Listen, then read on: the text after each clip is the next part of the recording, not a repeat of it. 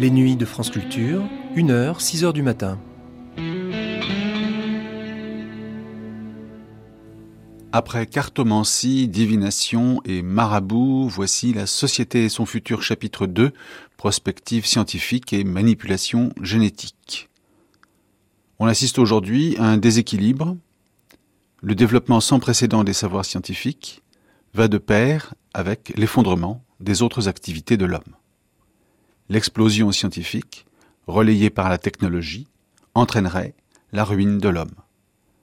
Cela finira-t-il cependant avec une réconciliation possible avec la vie, comme le recommande Hugues de Jouvenel, à l'image d'Hippocrate et de son serment, celui de ne pas nuire aux autres?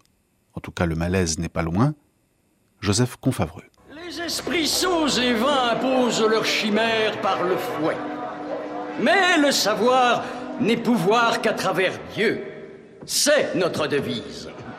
Mais peut-être la plus euh, grave erreur commise par tous les étudiants durant leur séjour parmi nous consiste à s'imaginer qu'ils puissent nourrir un jour la moindre pensée originale ou novatrice. Science sans conscience n'est que ruine de l'âme. Rabelais. Cependant, messieurs, vous n'êtes pas venus en ces lieux afin de penser par vous-mêmes. Vous êtes venus ici afin d'apprendre à penser pour vos patients. Vous devez par conséquent vous efforcer avant tout de vous soumettre aux lois établies régissant l'ordre physique et vous en tenir là. Mais à coup sûr, monsieur le professeur, vous ne souhaitez pas écarter une démarche plus philosophique? Philosophique? Quel est votre nom? Victor Frankenstein de... La science a fait de nous des dieux avant même que nous méritions d'être des hommes. Monsieur Frankenstein, à l'université d'Ingolstadt, nous enseignons et souhaitons faire progresser la science médicale.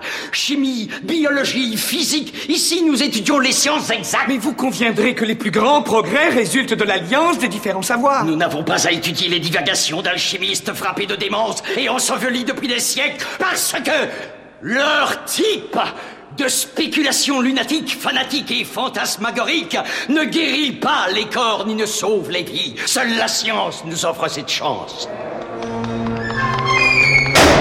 Donc rentrer dans le- l'animalerie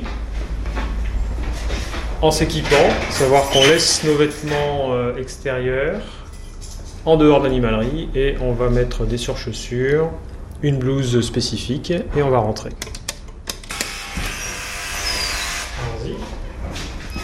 Met des surchaussures. Donc nous, continuons à rentrer. Nous allons mettre une blouse spécifique maintenant. Donc ici c'est une zone euh, transitionnelle où on, s'habille, on se met en pyjama de bloc, on prend nos douches euh, après, avant et après les interventions, on laisse nos vêtements civils Euh, et on rentre dans un deuxième monde ici, le monde expérimental. Et nous arrivons ici dans une zone où nous avons euh, nos matériels chirurgicaux et d'anesthésie et le bloc opératoire qui s'ouvre. Voilà. Donc c'est un véritable bloc opératoire avec, euh, avec de quoi opérer sur deux tables en même temps. Donc c'est sur ces tables que les primates sont installés pour être greffés. Tout à fait. Alors en général, il y a, un, il y a le donneur sur une table qui est le porc et le receveur sur l'autre table qui se fait préparer de façon euh, contemporaine.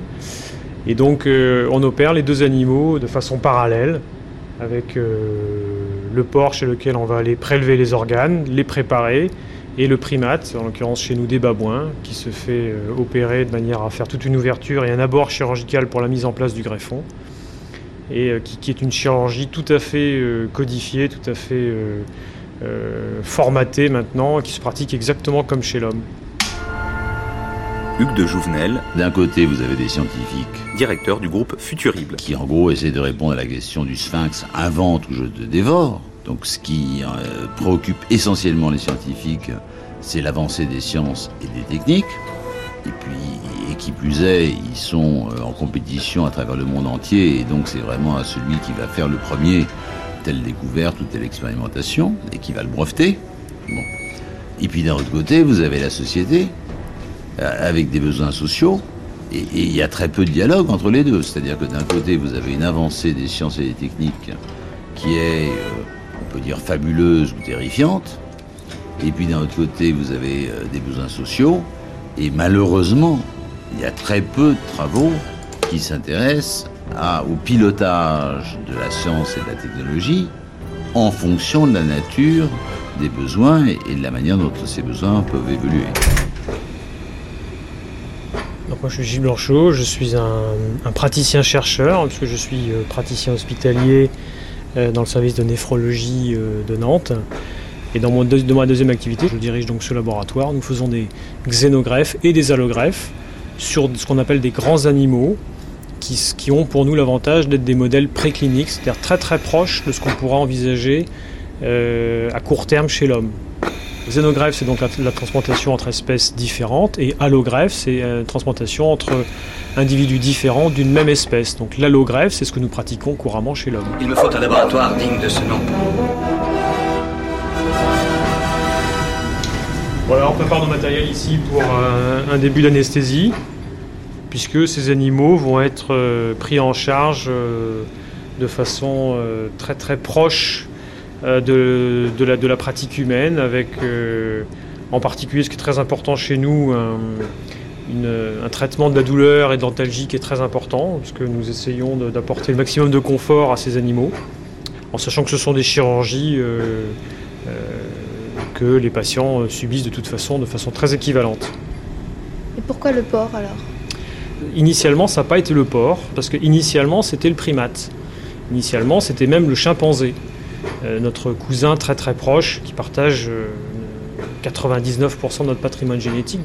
Et en fait, euh, les transplantations faites dans les années 60 avec ces animaux étaient des transplantations qui donnaient globalement de très bons résultats, parce qu'il y a un, humain, dans les années 60, à New York, a vécu 9 mois avec un organe de chimpanzé. Par la suite, on s'est rendu compte que, ça posait des problèmes éthiques euh, extrêmement importants d'utiliser ces animaux pour euh, notre santé, du fait probablement euh, de cette proximité de, génétique, hein, du fait que ce sont véritablement nos cousins, ça pose un véritable problème philosophique et éthique. Donc ça, c'est la, première barrière qui est très importante. Et la deuxième barrière, c'est que du fait de cette proximité, ils sont également beaucoup plus à risque de nous transmettre certains virus. Et vous savez que vraisemblablement le, VIH, le virus du sida, est passé par cette voie. Hein. c'est au départ un, virus d'origine primate qui ensuite est passé chez l'homme. Dans cette problématique infectieuse, il y a une problématique personnelle. On risque de transmettre le virus à une personne. Bon, mais ça peut, euh, être globalement contrôlable si on sait euh, à quel virus on s'adresse. Mais le risque encore plus important est un risque collectif. À savoir que le virus qu'on a transmis du porc à l'humain, qui éventuellement s'est transformé, devienne un virus qui échappe totalement et qui se transmet à la population. Donc le porc est euh, manipulable génétiquement, s'élève très facilement. Hein. une portée d'une truie, ça peut être jusqu'à 9 à 12 petits porcelets, donc il n'y a pas euh, de, difficulté de, reproduction. Il n'y a pas ces difficultés éthiques euh, que nous avons avec les primates parce que nous, élevons le porc depuis des, milliers d'années et euh, enfin parce qu'il existe quand même des compatibilités, en particulier d'ordre de taille et de fonction des organes porcins vis-à-vis des hommes ou des primates, qui nous font penser déjà sur des résultats préliminaires que ces organes peuvent fonctionner de façon satisfaisante dans une autre situation corporelle, comme chez un primate ou chez un homme. Parce qu'on passe à des survies de quelques semaines maintenant à couramment euh, plusieurs mois. Hein, et on a des animaux qui ont vécu euh, pratiquement six mois avec des organes porcins. On peut imaginer que bientôt ce sera possible pour l'homme On pourrait l'imaginer. Je ne serais pas aussi euh, directif, je, reste toujours sur le conditionnel. On pourrait l'imaginer. Et c'est pourquoi le système nerveux et son couronnement, le cerveau, sont les organes les plus mystérieux et complexes que vous aurez jamais l'occasion d'observer. Monsieur Frankenstein, je vous prie, à vous d'inciser. Voilà, donc nous n'avons pas de transplantation euh, actuellement, mais par contre, je, peux vous montrer un film qui montre exactement notre pratique. Donc ici, nous voyons euh, la dissection des organes du donneur. Donc on est en train d'opérer un porc. Nous sommes arrivés sur ses reins. Nous avons disséqué tous ces vaisseaux et nous sommes en train de laver les reins avec une solution de lavage qui va faire que le rein va être préservé euh, lorsqu'il sera sorti de l'organe et puis il n'y aura plus du tout de sang à l'intérieur, plus de coagulation. Donc là, la solution de lavage est en train de, faire son travail justement, nous permettant ensuite de sortir le rein lavé, propre, n'étant plus le siège de coagulation. Nous préparons ici les vaisseaux enfin les chirurgiens qui travaillent avec nous préparent ici les vaisseaux euh, qui vont ensuite être suturés pour faire ce qu'on appelle des sutures vasculaires, qui vont permettre au sang du receveur de passer dans ce rein, permettant à ce rein de faire son véritable travail, qui est un travail de filtration, vous le savez, pour filtrer le sang. Donc là, on est déjà sur le primate. Donc là, maintenant, on arrive sur le primate, qui vient d'avoir ses sutures vasculaires. Le rein est en place, il commence à prendre une coloration différente, vous voyez. Voilà, on voit ici les sutures, l'artère, la veine, l'urtère. Et ce rein est en train de fonctionner. Vous voyez qu'il a une coloration maintenant beaucoup plus homogène. Ça veut dire que le sang circule à l'intérieur. Et donc du sang de primate est en train de filtrer un organe de porc qui fabrique de l'urine avec. Et ici, on voit notre petit animal qui est en train de se réveiller tout doucement avec son organe porcin qui fonctionne. L'incompatibilité, elle est d'ordre immunologique, elle est due à la différence d'espèces. C'est-à-dire qu'il y a des anticorps chez les humains ou chez les primates qui reconnaissent les antigènes d'autres espèces animales, en particulier mammifères. Les incompatibilités immunologiques que nous avons et que nous essayons de contrecarrer, en particulier par la manipulation des organes, en faisant soit exprimer des molécules humaines dans ces organes, ce qu'on appelle faire de la transgénèse, ou en invalidant en supprimant l'expression de certains antigènes porcins qui feraient qu'en quelque sorte, on reconnaît moins le porc comme, comme du porc. Donc l'organe euh, du porc est transformé génétiquement finalement pour aller vers le primate. Tout à fait. Et que pensez-vous par exemple de l'avenir d'outils tels que la greffe d'organes animaux sur le corps humain? Hugues de Jouvenel, directeur du groupe Futurible. Écoutez, on fait de la transgénèse, d'accord? On en fait déjà euh, au niveau des plantes, on en fait déjà au niveau des animaux. Euh.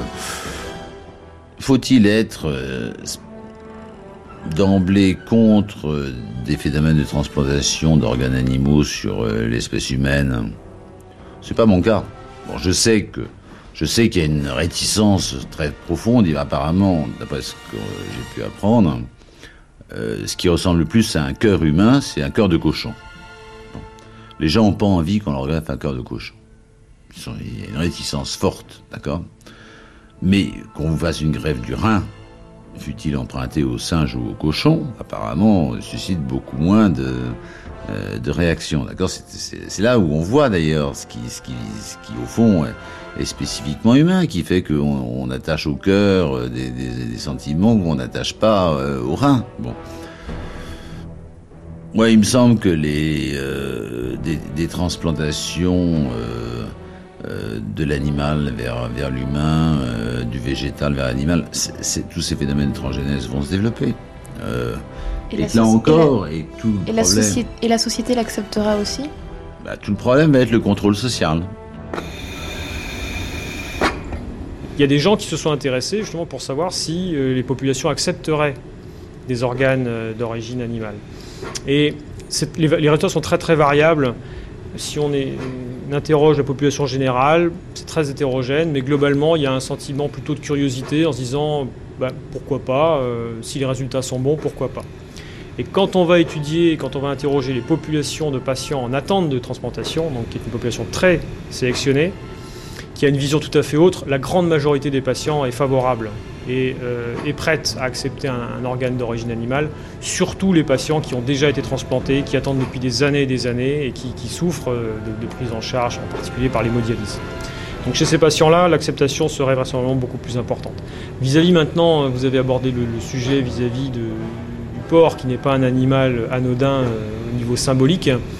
Bien entendu, il pose euh, théoriquement le problème, euh, un problème religieux, et euh, cette question a déjà été abordée notamment par l'OMS, qui a interrogé les autorités, en particulier musulmanes, pour savoir s'il était envisageable de faire des transplantations dans une population musulmane à partir d'organes porcins. Il semblerait que ça ne soit pas un problème, puisque les autorités euh, musulmanes ont été interrogées. Et ce qui pose problème, je crois, euh, c'est ingérer du porc. Mais recevoir ou être en contact avec du tissu porcin ne semble pas être un souci particulier. Et au niveau de l'acceptabilité de la société, que la société également pourrait se faire de l'utilisation peut-être aussi des animaux qui seraient génétiquement euh, transformés, ça vous pensez aussi que c'est un débat qui va poser problème?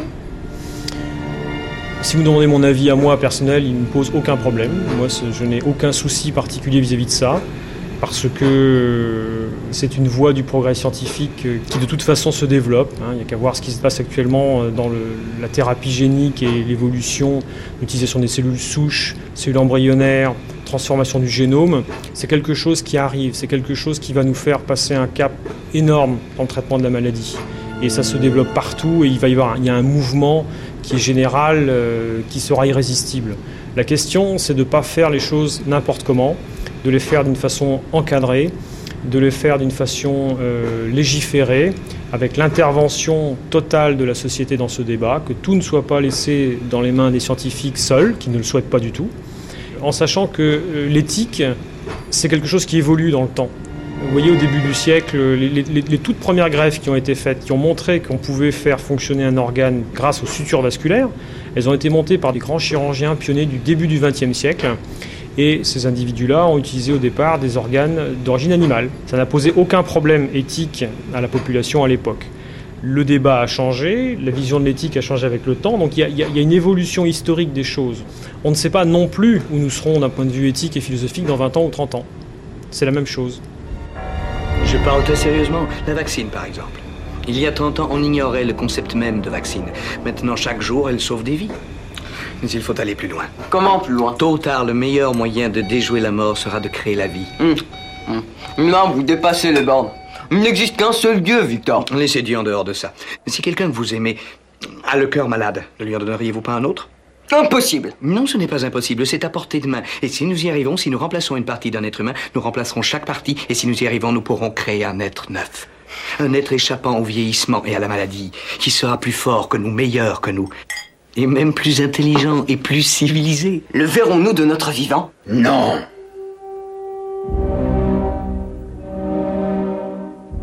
Vous étiez près du but, n'est-ce pas? Trop près. Est-ce qu'on connaît l'avenir des organes modifiés génétiquement?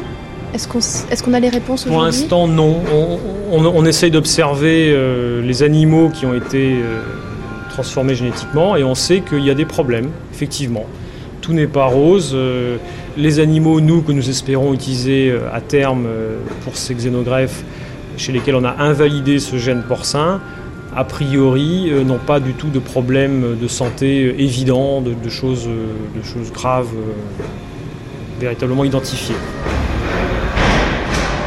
Il faut bien voir que des gens qui sont handicapés physiques, aujourd'hui, ont réussi à fabriquer une main, ont réussi à fabriquer un bras, ont réussi.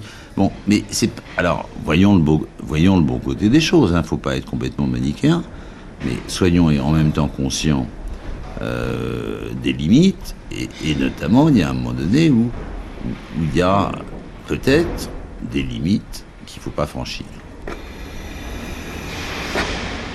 Est-ce qu'il y a des choses qui vous font peur dans l'avenir, que vous appréhendez? Euh, oui, oui, oui, il y, a, plein de choses qui font peur. Il y a, euh, par exemple, à savoir, euh, est-ce qu'on peut pas imaginer qu'on va dérégler des phénomènes naturels de sélection, des phénomènes de régulation du vivant? Et ce débat-là, ce débat-là, il est fondamental, il faut l'ouvrir. Pour l'instant, il n'est pas ouvert. Il n'est pas ouvert parce que d'un côté, vous avez des chercheurs qui tripatouillent leurs trucs dans leur labo. On ne sait pas très bien ce qu'ils font. C'est très difficile d'y entrer. Euh, d'un autre côté, vous avez euh, une société qui est peu au fait des choses et qui, dans le meilleur des cas, s'enflamme sur des, causes, par exemple les organismes génétiquement modifiés, euh, sans avoir l'information adéquate pour pouvoir en délibérer de manière un peu sérieuse. D'accord? Donc on a, on a d'une certaine manière, à remettre la science en débat avant que la société fâche avec la science, ce qui est sans doute pas l'idéal, ou avant que la, la science prétende régimenter la société, malgré les volontés, les résistances, etc., et qu'on se retrouve dans 50 ans dans un monde complètement artificialisé, euh, qui aura complètement échappé à vos désirs, à vos envies, à vos aspirations, à vos valeurs, y compris à votre conception de la vie humaine et des relations humaines. Est-ce que vous pensez que le corps humain de demain sera de plus en plus, euh, je dirais, euh, égreffé et implanté d'outils, etc., pour être de plus en plus performant? Je pense qu'on va rencontrer de plus en plus de gens transplantés, euh, qu'on va croiser dans les rues, euh, qu'on va en avoir de plus en plus, parce que c'est sûrement une façon de traiter le remplacement qui est une étape probablement préliminaire avant peut-être des progrès encore plus considérables lorsque on aura accès à, à la cellule souche de façon beaucoup plus euh, évidente. Et euh, on peut imaginer qu'un jour, euh, on pourra envisager des remplacements de neurones complètement dégénérés dans certains types de maladies. D'ailleurs, l'axonotransplantation est évoquée dans ce genre de, vis-à-vis de ce genre de stratégie. Il y a de la recherche qui se fait à partir de la transplantation de neurones d'origine animale vers l'homme de manière à remplacer ces, ces- neurones défectueux qui ne fabriquent plus les substances nécessaires. Permettez-moi de vous. Sûr, vous ne devrez en parler à personne. De toute façon, on ne vous croirait pas. Est-ce que c'est toujours de l'humain de faire toutes ces pièces détachées, entre guillemets? Oui, c'est de l'humain. Oui, oui, c'est de l'humain parce que ce qui compte, c'est de soulager. hein. En- En fait, on en revient à ce qu'on apprend euh, dans nos, dans nos débuts d'études médicales. D'abord, soulager le patient. Primum non nocere, donc on apprend toujours ça en fac de médecine et c'est vrai. On arrive chez les animaux. Vous voyez, on entend la télévision parce que ils regardent la télévision, nos animaux, dans le cadre de, des modalités que nous essayons de garder pour leur bien-être. Donc ils ont des jouets, ils ont euh, la possibilité de passer de cage en cage, de ce qu'on appelle des volières, et on essaye de les maintenir le plus possible dans ce système social qui est très important pour eux.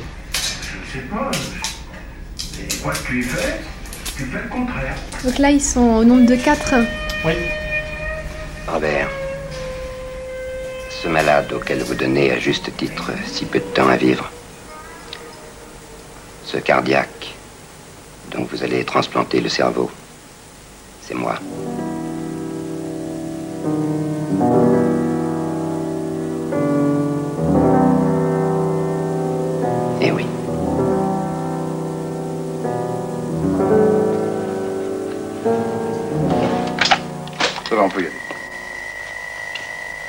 Ici le professeur Jean Marcilly, neurochirurgien des hôpitaux de Paris. Cette nuit, une expérience capitale va être tentée dans mon service hospitalier. La xénogreffe, une réponse possible à des dysfonctionnements physiques et à des maladies jusque-là incurables. Peut-être, mais en tout cas pas seulement. Il arrive qu'on implante dans le cerveau des électrodes pour effectuer de la neurostimulation, notamment dans le cas de la maladie de Parkinson. Autre manière de transformer l'humain donc, et autre technique qui pose encore d'autres questions. Nous sommes à Grenoble, au commissariat à l'énergie atomique. Je suis Josiane, j'ai 53 ans. Je suis neurostimulée depuis 7 ans environ, depuis 1998. Et voilà, c'est tout. J'ai eu cette maladie à l'âge de 35 ans. Je l'ai découverte à 35 ans. J'avais des crampes euh, au bras gauche.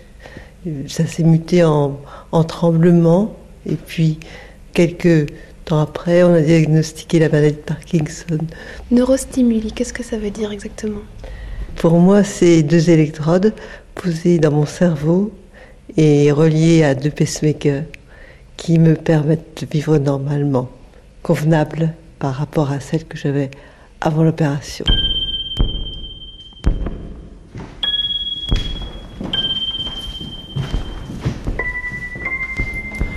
Donc, je m'appelle Patrice Caillat, je fais partie du commissariat à l'énergie atomique.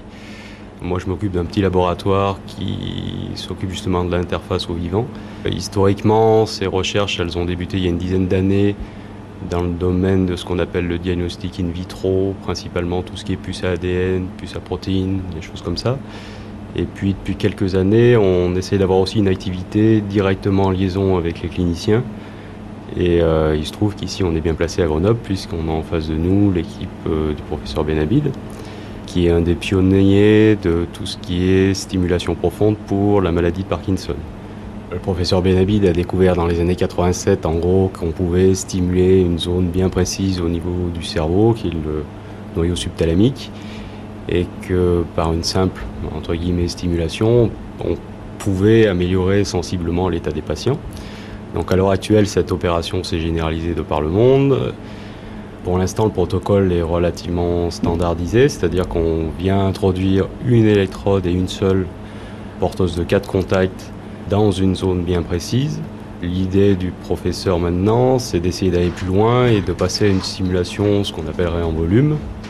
Donc pour ce faire, il est nécessaire d'implanter plusieurs électrodes et de pouvoir faire un choix en post-opératoire sur les contacts qui sont les mieux adaptés au cas du patient qui vient d'être opéré. Parce que chaque patient a forcément des symptômes différents et une physiologie différente. Alors l'implantation de ces électrodes se situe à combien de centimètres de profondeur dans le cerveau? Euh, La profondeur, ça doit être de l'ordre d'une dizaine de centimètres.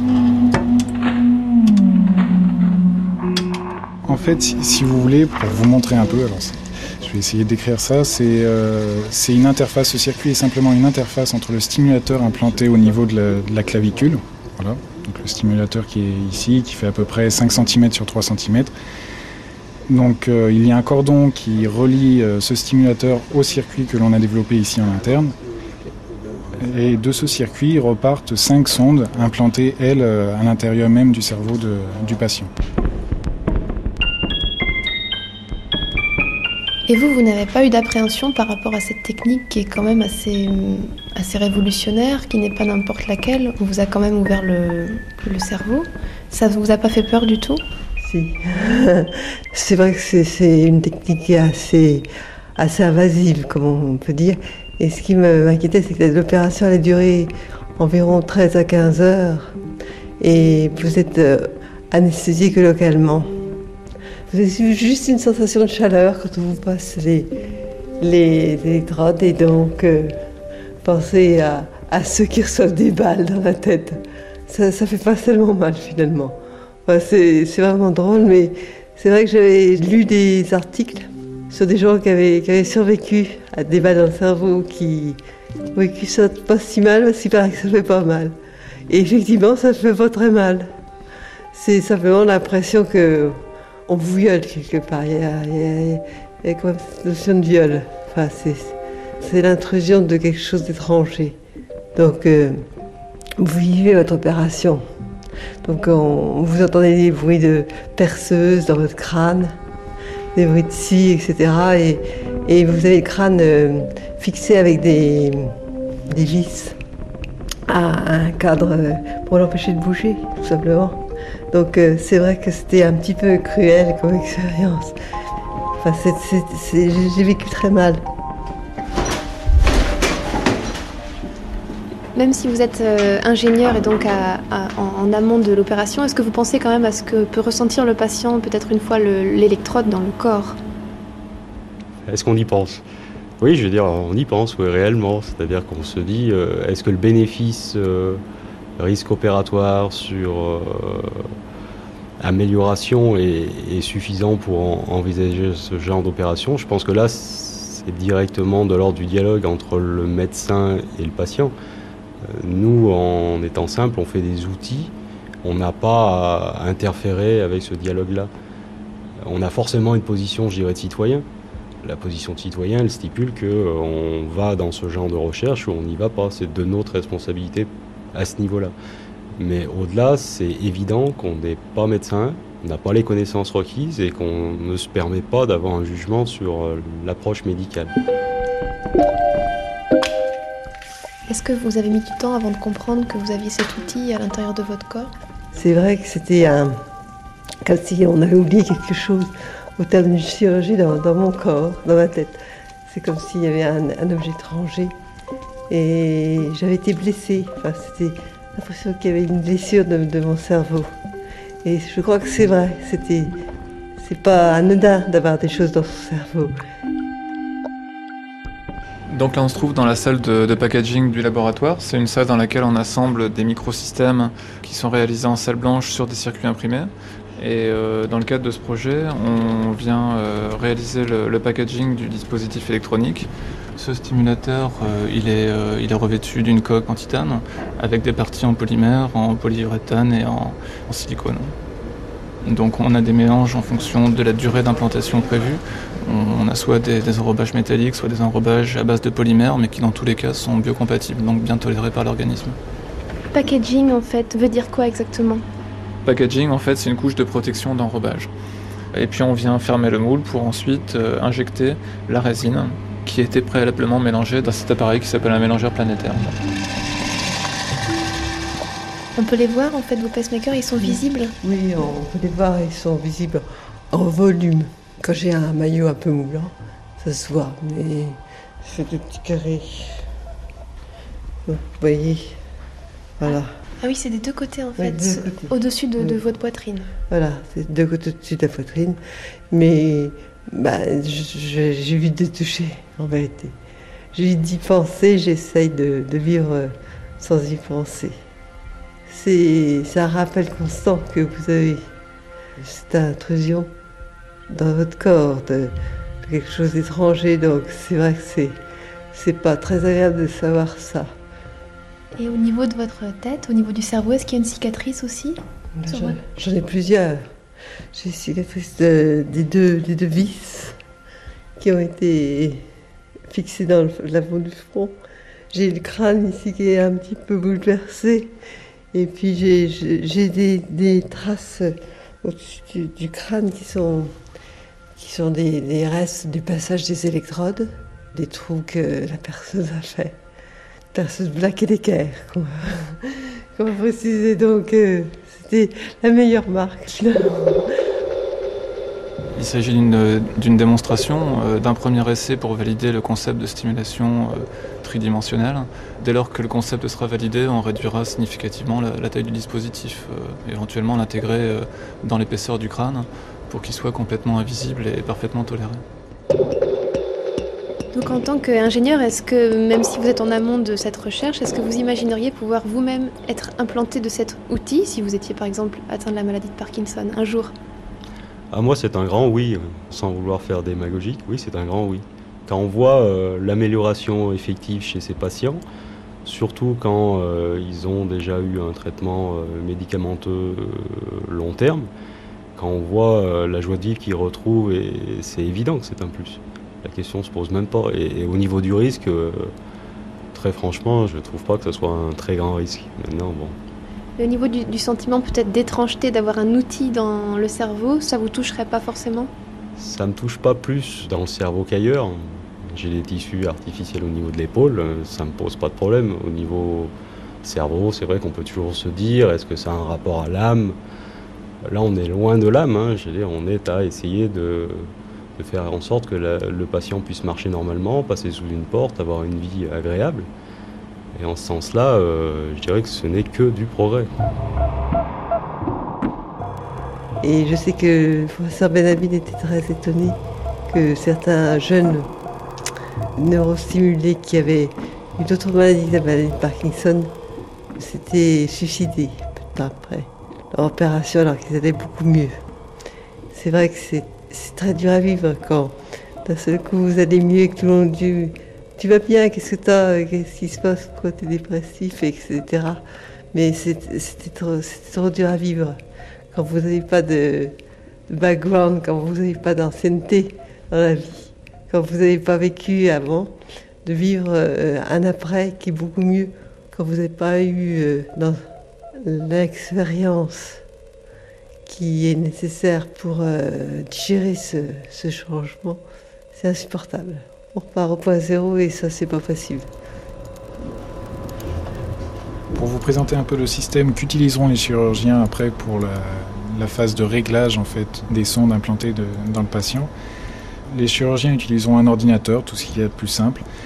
Ici en interne, nous avons développé un logiciel qui a été développé par Ricardo Escola. Il a appelé son, son logiciel interface homme-machine. Donc ça permet euh, concrètement de jouer l'intermédiaire entre le chirurgien et le circuit implanté dans le patient. Par exemple dans le cas d'une intervention, nous sélectionnons le, patient veut, avec lequel on fait des essais de, de, réglage. Nous choisissons aussi l'hémisphère sur lequel nous allons agir. Et ce qu'on voit directement aussi concrètement sur ce logiciel, c'est euh, les cinq sondes implantées euh, dans l'hémisphère droite ici du patient, avec les quatre électrodes pour ces cinq sondes. Et il pourra choisir en fonction, donc en cliquant simplement sur euh, le, logiciel informatique, de véhiculer et de télécommander le... Voilà, comme, comme je le fais là actuellement, j'active deux, deux sondes, les quatre électrodes de deux sondes. Je clique sur appliquer et là le, le patient concrètement a deux sondes sur cinq qui sont activées entièrement. Et après c'est au chirurgien à choisir les combinaisons qui sont le plus favorables pour le patient.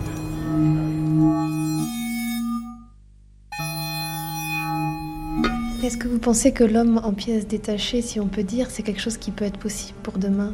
Je ne peux pas m'imaginer que l'homme sera réduit à une sorte de, de Playmobil. Enfin, c'est trop mécanique pour moi. Ça, c'est quelque chose pour moi qui pas envisageable. Enfin, ça touche trop à l'âme des gens. Mais je ne suis pas sûre que ce soit ça qui rende l'homme plus heureux. Mais je suis sûre effectivement que ce sera plus, il sera plus performant. C'est sûr que pour plus tard, ce qu'on va envisager, c'est de vivre mieux sa vieillesse. Donc, euh, vivre vieux, c'est une chose, vivre longtemps et de mieux vivre euh, plus longtemps, plus jeune. Effectivement, dans l'avenir, on aura de plus en plus d'assistance au niveau implant. Je crois véritablement que pour tout ce qui est réadaptation fonctionnelle, il y a d'énormes euh, progrès à faire et justement euh, depuis quelque temps on voit apparaître des choses au niveau de ce qu'on appelle le brain gate interface et les couplages directs entre le cerveau et soit de l'instrumentation, soit des bras artificiels, des choses comme ça. Il y a eu des démonstrations de fait, il y a des tétraplégiques qui arrivent à commander par la pensée euh, le déplacement d'un curseur sur un PC. Je crois vraiment que là ça pourrait exploser. Maintenant, il ne faut pas non plus se dire que dans 20, 40 ans ou une ou deux générations, on sera tous appareillés avec des tas de choses pour une simple et bonne raison, c'est que ça aura toujours un coût et que, mine de rien, c'est un, un sacré garde-fou, c'est-à-dire qu'on gardera nécessairement ce genre de développement pour des cas critiques et lourds, ne serait-ce que parce que d'un point de vue sociétal, on ne pourra pas se le payer.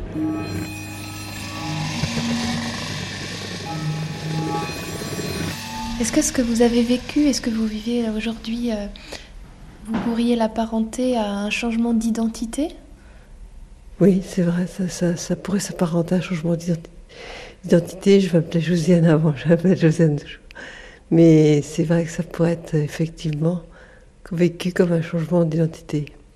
Vous n'êtes plus la même qu'avant la maladie, vous n'êtes plus la même qu'avant l'opération. Vous êtes une troisième personne qui doit se trouver son identité et qui doit la chercher, on ne sait pas trop où, mais en tout cas en elle-même. C'est un peu ça qui s'est passé, c'est que j'étais différente. Et ça, c'est un truc qu'on a du mal à accepter.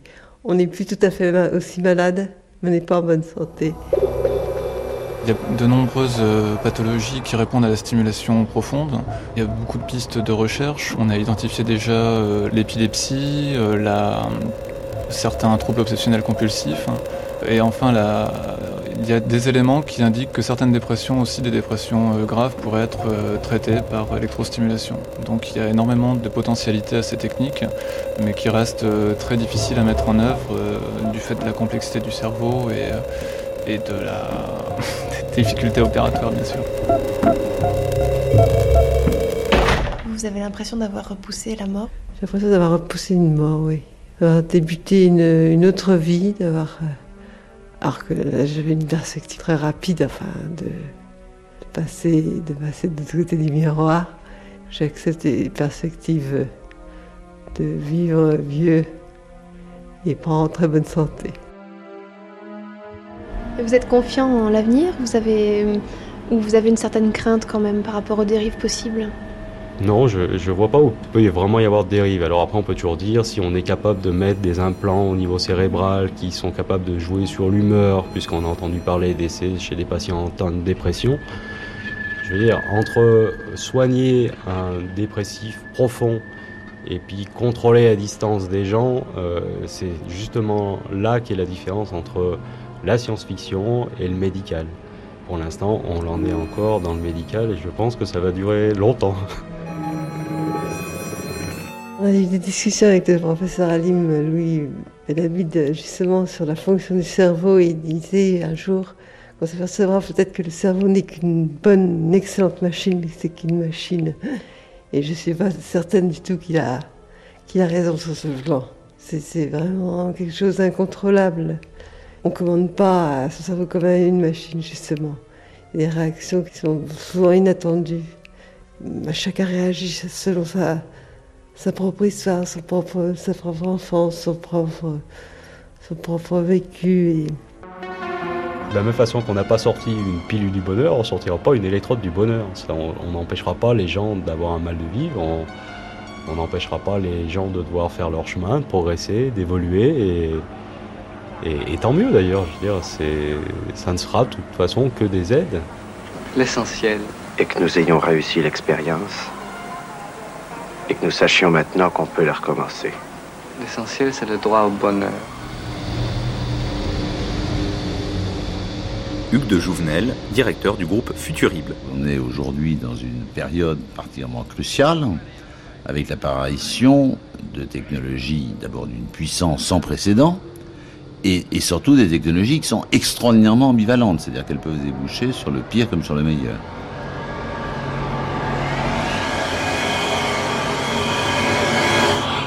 Ces technologies ambivalentes, c'est bien évidemment le clonage. En la matière, les Noëls se ressemblent, puisqu'il y a deux ans, les Raéliens annonçaient le premier clonage humain, et que ce Noël, c'est le scandale autour de l'équipe coréenne de Wang Suk qui a refait à nouveau parler du clonage. À l'INRA de Julien Josas, dans le laboratoire biologie du développement et reproduction, Xavier Vignon est le responsable d'une équipe qui travaille sur ce domaine. Nos animaux clonés sont tous regroupés dans ce qu'on appelle une ferme expérimentale. Alors c'est pas sur le centre même ici, c'est euh, à l'extérieur dans, dans l'Essonne. Alors l'élevage traditionnel sert en fait par exemple pour faire des, mères porteuses d'embryons.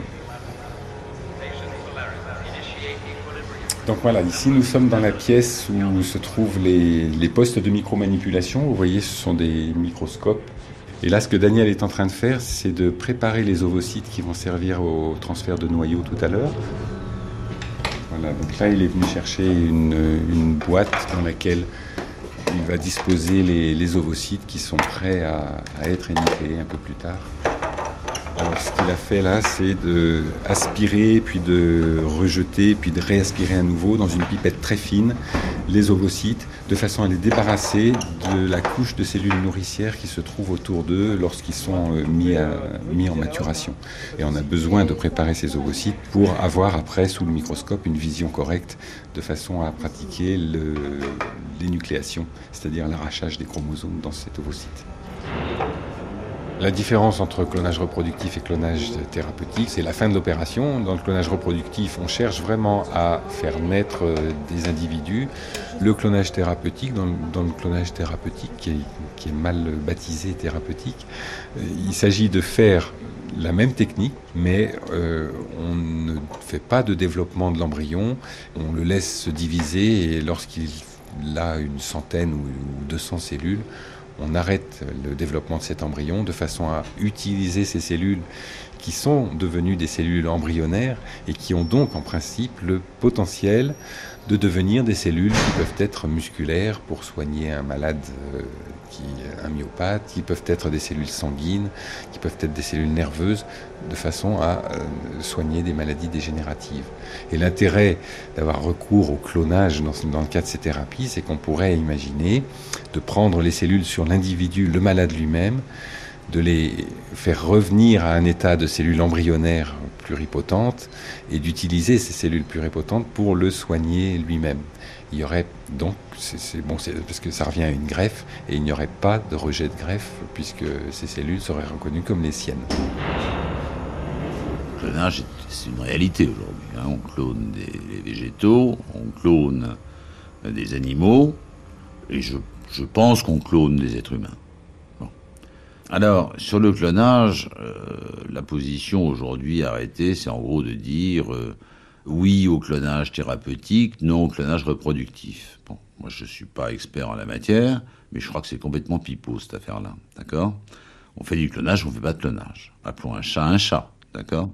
Tout ça comme si on pouvait euh, démonter euh, l'être humain en, en, pièces détachées, parce qu'encore une fois, on est face à une contradiction majeure.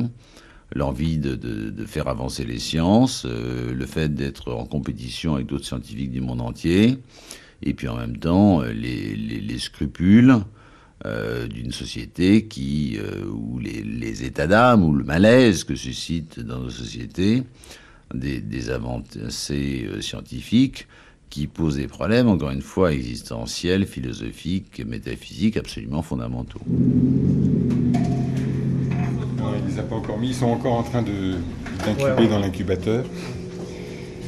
Et euh, ils ne vont recevoir de noyaux que dans une quinzaine de minutes. Et donc ils vont être réinjectés dans une mère porteuse, ces non, embryons? Non, non. Les, la, la, plupart, 99% au moins, des embryons qui sont préparés ici euh, vont terminer euh, entre une lame et une lamelle sous le microscope.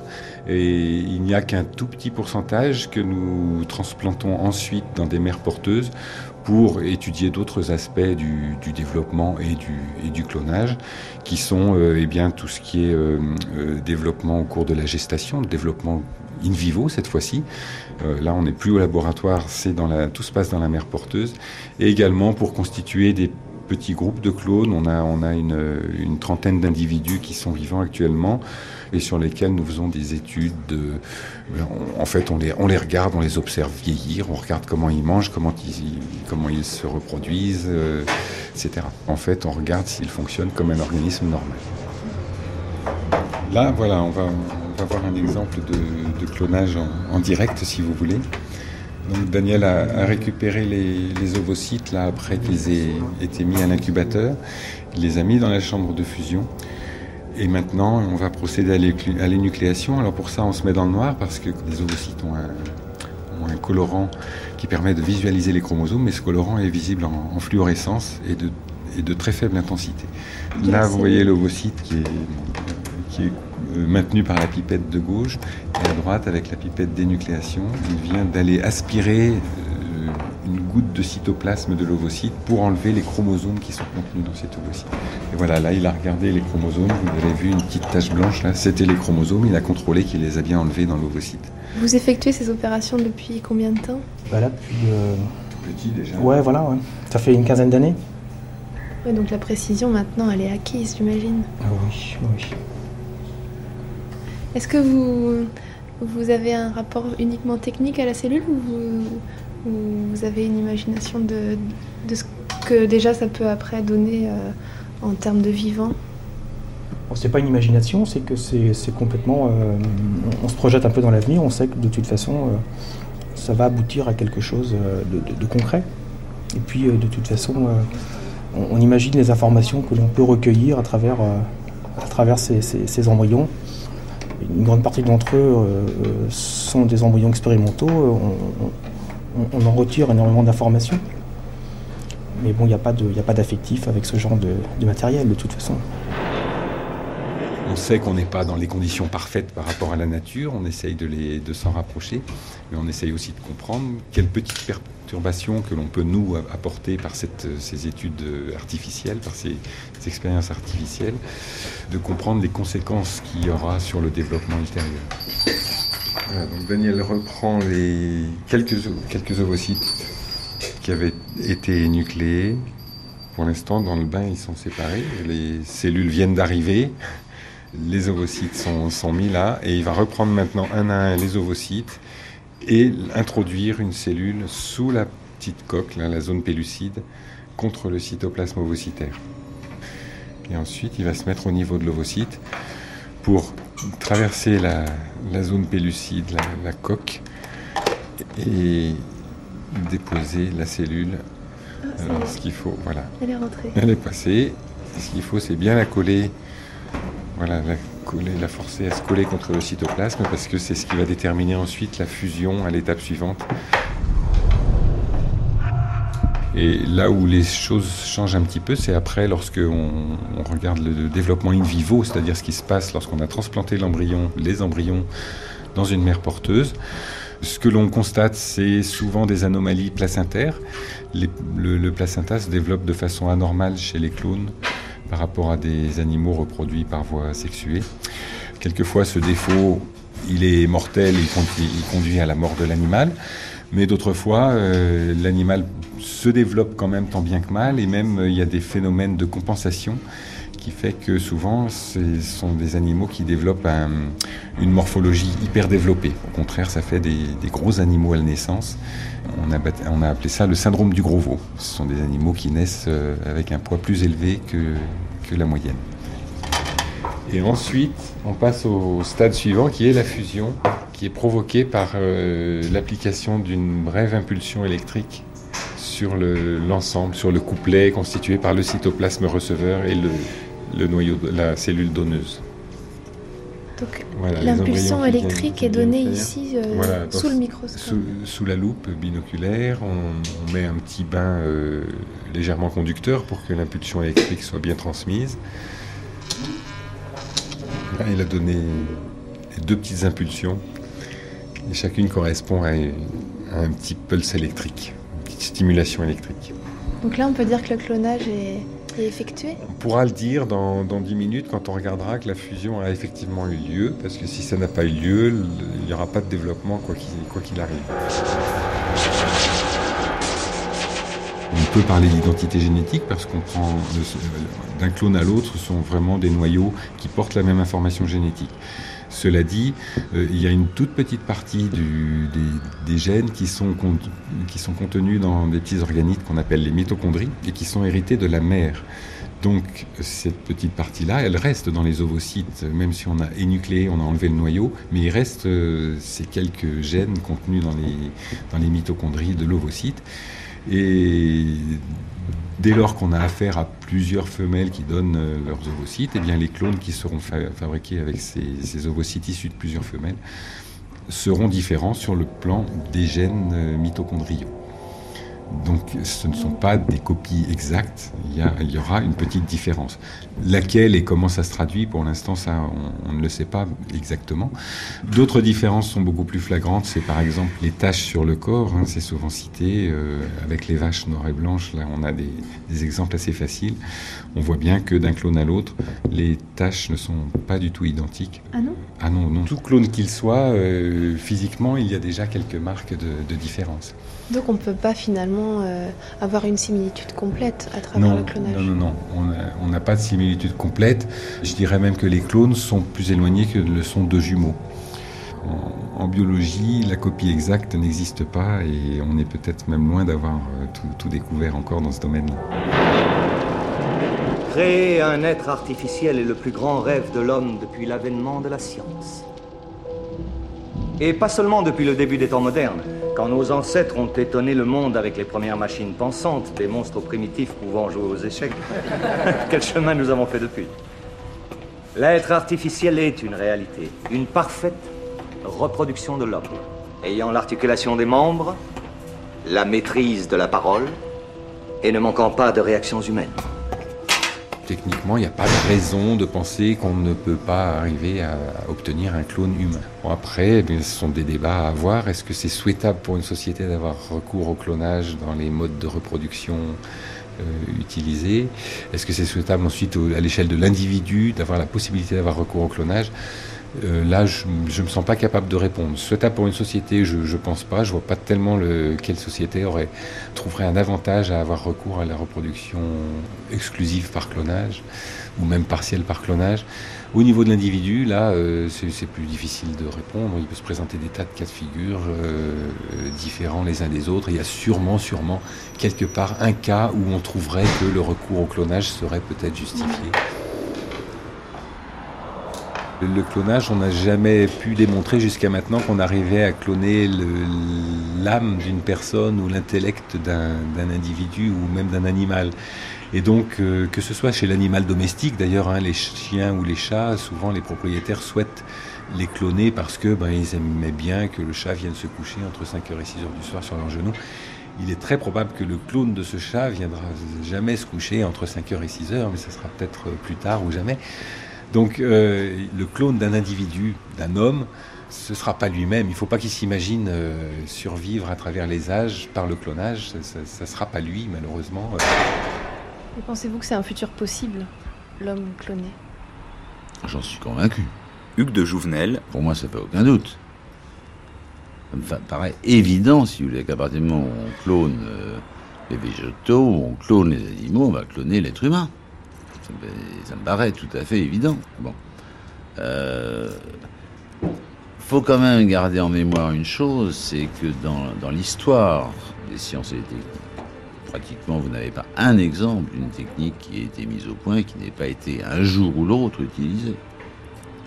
Alors, euh, utilisée parfois à bon escient, parfois euh, à des fins moins, moins souhaitables, mais le jour où quelque chose est techniquement possible, même si c'est socialement inacceptable, même si politiquement on résiste, c'est là, c'est dans votre frigidaire, c'est dans votre bon.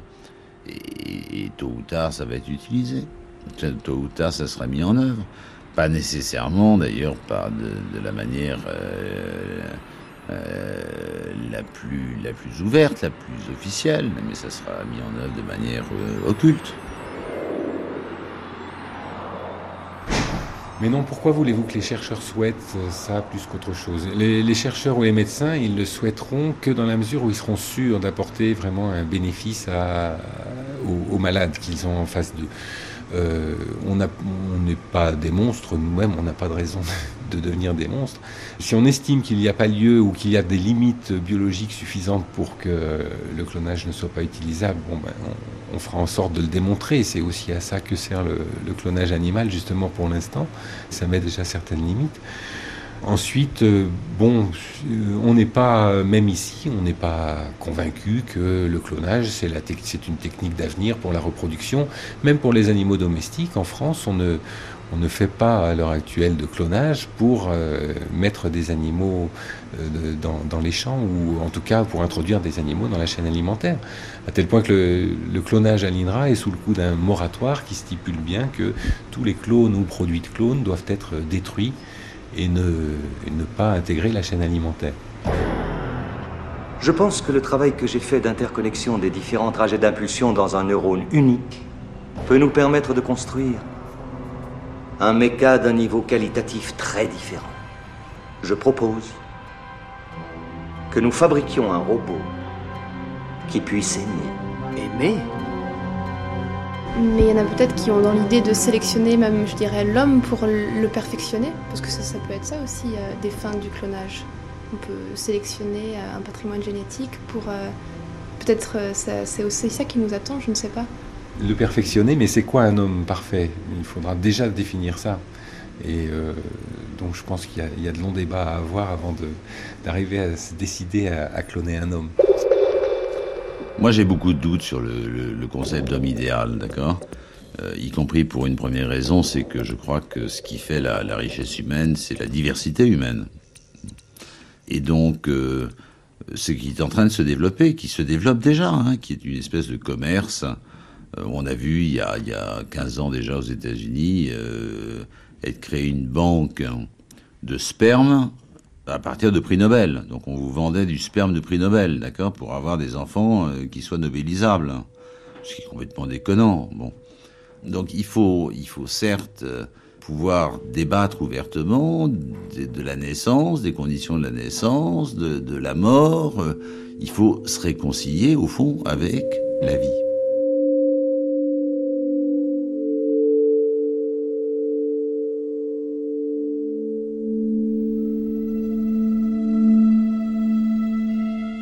Infiniment à Patrice Kaya, Venceslas Reux et Fabien Sauter-Staras du département Technologie, Biologie, Santé du Commissariat à l'énergie atomique à Grenoble, ainsi qu'à Josiane Triclot-Husquin. Merci aussi à Xavier Vignon de l'INRA de Jouy-en-Josas et à Gilles Blanchot de l'INSERM de Nantes, ainsi qu'à toute l'équipe de Futurible et plus particulièrement à Hugues de Jouvenel. Les extraits de films que vous avez pu entendre étaient ceux de Frankenstein de Kenneth Branagh, de L'homme au cerveau greffé et de Intelligence artificielle de Steven Spielberg. Au mixage Claude Nior, à la réalisation Vanessa Nadjar. Terrain sensible, c'était une émission diffusée la première fois le 11 janvier 2006.